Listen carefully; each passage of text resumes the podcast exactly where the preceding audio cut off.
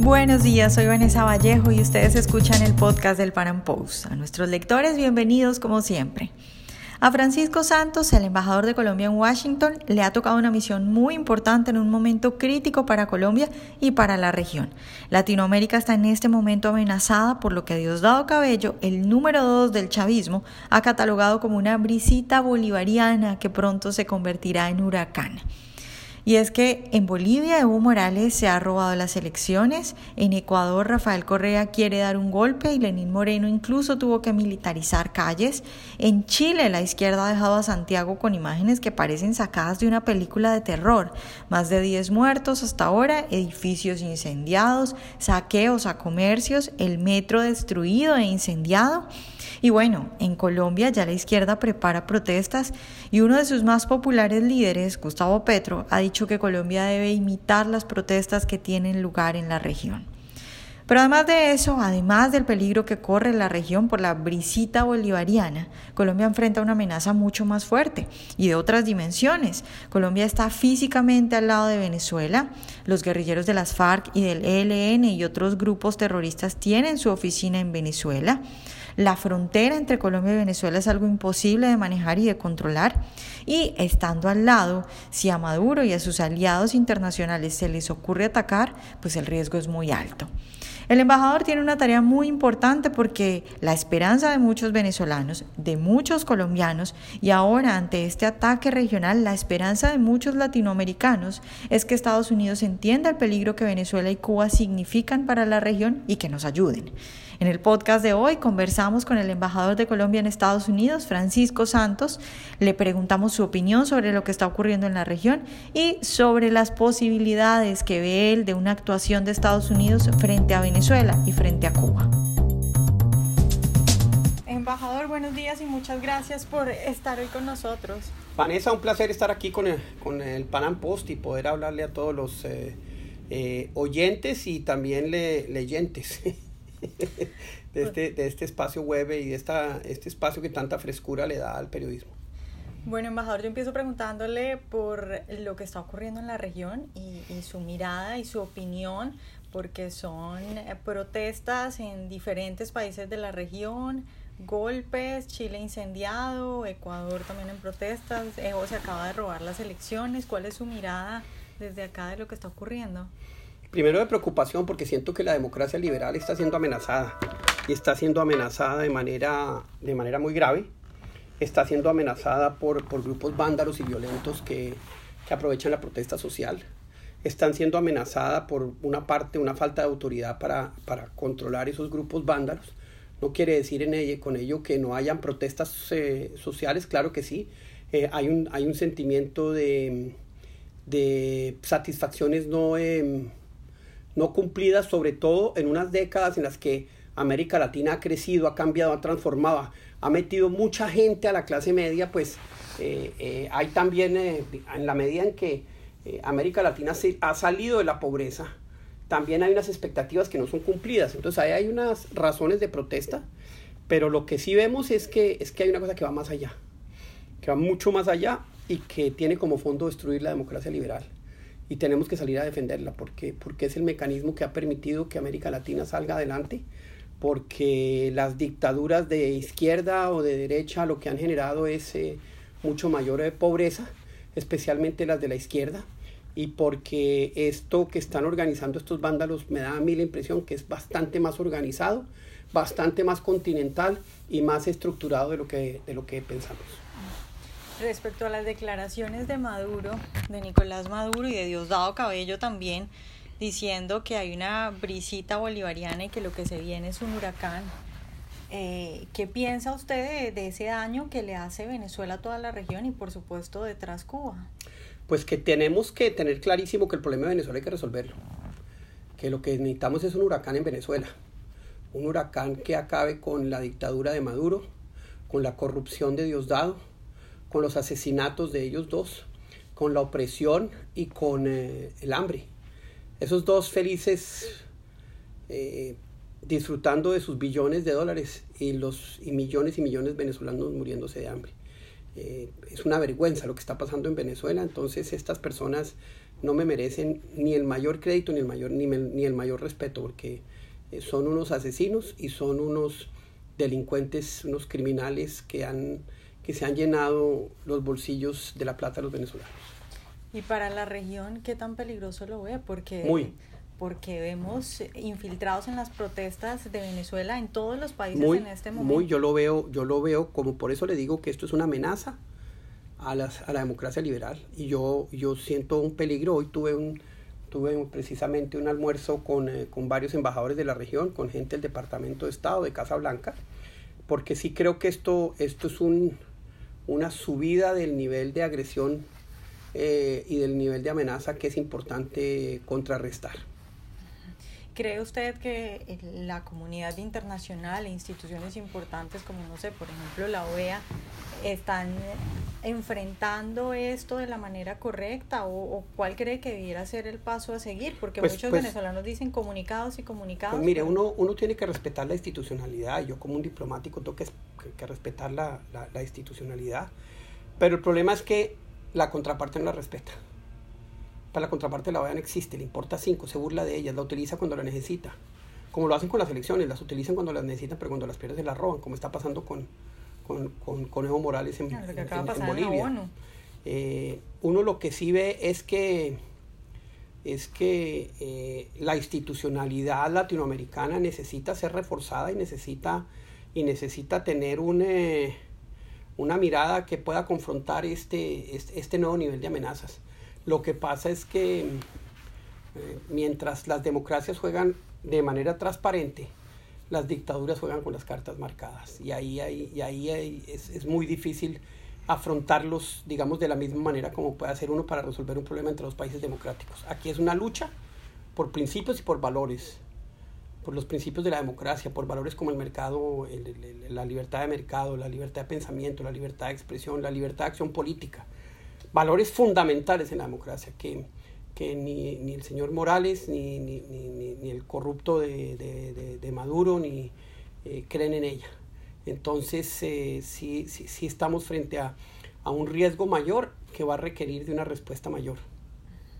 Respecto a la amenaza que representa Venezuela para Colombia, específicamente, ¿qué ve usted ahí? Porque eh, Colombia está al lado y las FARC, por ejemplo, tienen su oficina en Venezuela. Entonces es un país que está, podría uno decir, más expuesto. No, Colombia sin duda es el país más expuesto. Colombia sin duda sufre de, de, una amenaza eh, mucho más presente. No solo las FARC, sino el ELN. No solo las FARC y el ELN, sino los narcos. No solo las FARC, el ELN y los narcos, sino toda clase de criminales están anclados en Venezuela. Y eso lo único que genera es, ese es mayor peligro y riesgo para los colombianos. Por eso el presidente Duque está tan comprometido en la solución de este problema. Es tan duro, digámoslo así, en, en, en, en, eh, términos de lo que hay que hacer para resolver esto. Esa es mi función acá, que, que ese problema esté en el más alto nivel de comprensión de, de, de, de la política americana. Creo que eso se ha logrado, pero ya creo que necesitamos tener eh, muchos más resultados. Eh, y, y, y, se está trabajando en ello. Pero, pero esto que pasó en estos días creo que es un campanazo de alerta que, que esperamos que Estados Unidos entienda que, la, que lo que hemos venido diciendo y es que Venezuela es una amenaza continental, hoy es verdad. Es, los hechos lo comprueban y lo demuestran. ¿Cree usted que Estados Unidos eh, está dispuesto a actuar? ¿Que entiende bien cuál es el nivel de comprensión que cree usted que tiene Estados Unidos respecto a lo que sucede? Poco a poco, poco a poco. Esa es la verdad. Estados Unidos generalmente no se mete en los problemas, lo meten en, los, en, la solución de los problemas. Y yo creo que las circunstancias van a ir llevando a que, a que Estados Unidos entienda la gravedad de esta situación y se meta de manera más, más activa, pero se ha actuado. Eh, está Guaidó, están todas las sanciones, o sea, se ha ido avanzando. A veces hay mucha premura en la solución de un problema tan grave como esto, especialmente en Colombia, donde tenemos 5.000 personas que a diario se quedan eh, cruzando la frontera. Eh, pero si uno ve lo que ha pasado en estos últimos ocho meses, en estos últimos nueve meses, o diez meses ya, es, es muchísimo lo que se ha logrado. Eh, pedir paciencia, sobre todo cuando uno tiene esa crisis de migración, es difícil. eh, pedir paciencia cuando uno se está muriendo de hambre, como pasa en Venezuela, es difícil. Pero, pero yo sí veo que se están dando los pasos ciertos y es solo cuestión de tiempo. ¿Cuánto? Me encantaría tener esa respuesta, pero no la tengo. Bueno, hemos hablado de las amenazas que representan los grupos armados y el terrorismo y el socialismo, pero usted acaba de mencionar lo que es la migración. Eh, hace poco el canciller de Colombia decía que si Maduro no salía del poder, en un año iba a haber cuatro millones más de venezolanos en Colombia. Colombia tiene forma de afrontar que Maduro se mantenga en el poder y, por ejemplo, una migración de cuatro millones más de venezolanos. Pues mire, le digo una cosa interesante, distinta, es una mirada un poco distinta. Claro, la respuesta es que ningún país, y sobre todo un país de ingreso medio como Colombia, aguanta cuatro millones. Y es muy difícil manejar ese tema, sobre todo en materia de salud y materia de educación, con los niños y con la gente que viene enferma, que entre otras llega muy, muy enferma. Pero hay una oportunidad. Nuestro campo está despoblado. No hay trabajadores para el campo. Hay ciudades, en el último censo, hay ciudades que pasaron de tener 30.000 habitantes a tener 10.000. Tienen capacidad instalada para 30.000 habitantes. Yo creo que hay una posibilidad de repoblación, de repoblamiento, si manejamos bien esto, por un lado, eh, siendo una crisis grave. Hay una posibilidad de empleo en el campo. Y le doy un ejemplo. Hace unos días estaba hablando con grandes eh, eh, cultivadores, no, grandes productores de pollo y de huevos. Y nos decían, no encontramos trabajadores. No los encontramos. El gobierno va a sacar un decreto que va a facilitar eso muy rápidamente. Entonces, eso puede empezar a generar y llenar, digamos, unos vacíos en materia de mano de obra que se califica fácilmente con entrenamiento que puede mejorar las condiciones económicas de Colombia y puede generar crecimiento. Uno. Dos. Vea, durante hace 200 años, Bolívar creó un país que se llamaba la Gran Colombia.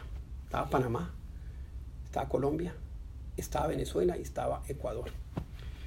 Diez años después eso se acabó y quedaron en ese entonces tres países que después, eh, eh, a principios del siglo pasado, quedaron cuatro. Eh, y durante todos esos años, los venezolanos nos veían por encima del hombro, los pobres, narcos, usted sabe como un poco eso. Y nosotros los veíamos por encima del hombro, ay, los riquitos, los que tienen el petróleo, que no trabajan.